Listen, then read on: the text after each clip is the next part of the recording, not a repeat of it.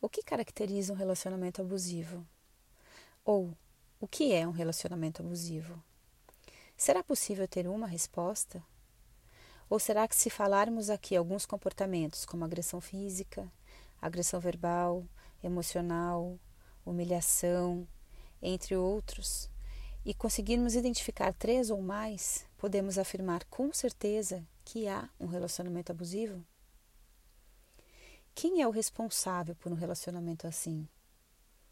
Será uma questão de gênero?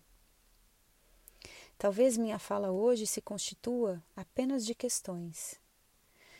E não sei ao certo qual vai ser o fim dela, mas penso que este tema é particular demais para me arriscar em respostas certas, rápidas, simples ou generalistas. Porque o que é abusivo para mim pode não ser para você.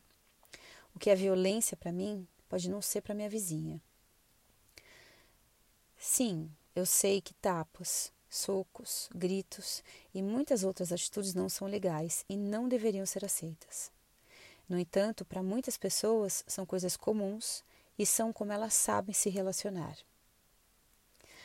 Ok, eu também acho que é preciso rever esse saber.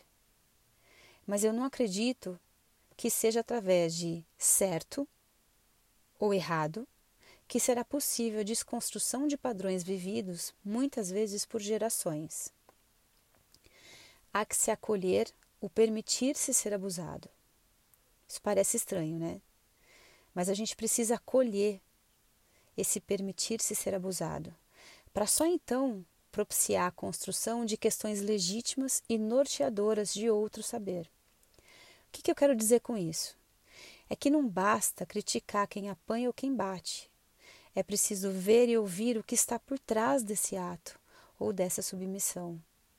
É preciso criar um espaço para que os autores desses atos se percebam nesse papel.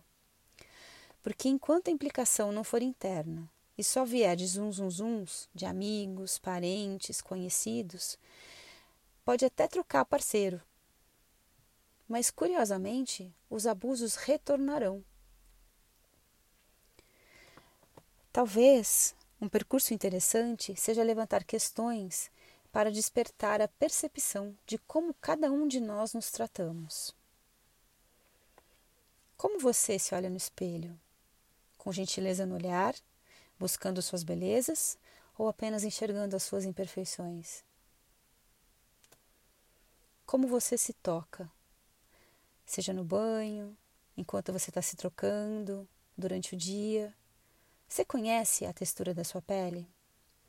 Há carinho nesse momento? Ou apenas movimentos automáticos e mecânicos cumprindo uma função higiênica e social?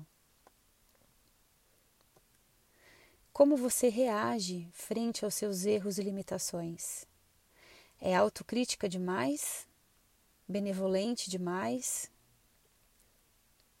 Analisa os seus atos ou você age impulsivamente?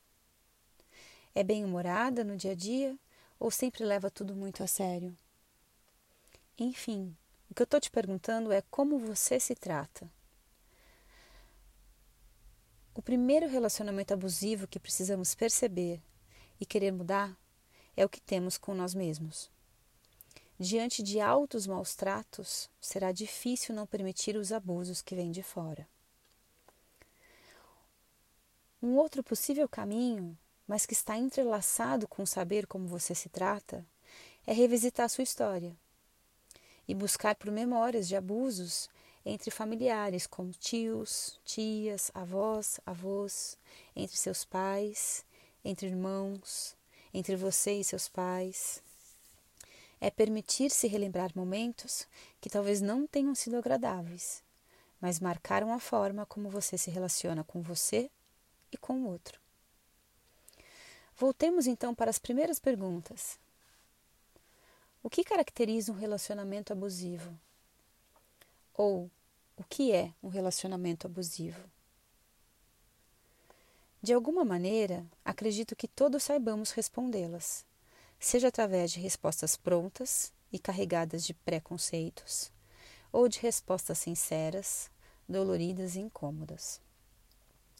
Talvez essas duas perguntas sejam as menos importantes, porém as mais feitas. Porque saber o que caracteriza ou que é um relacionamento abusivo pode vir carregado apenas de teorias vazias e do senso comum. Eu prefiro inverter e reduzi-las a apenas uma. O relacionamento que você tem com você mesmo é abusivo?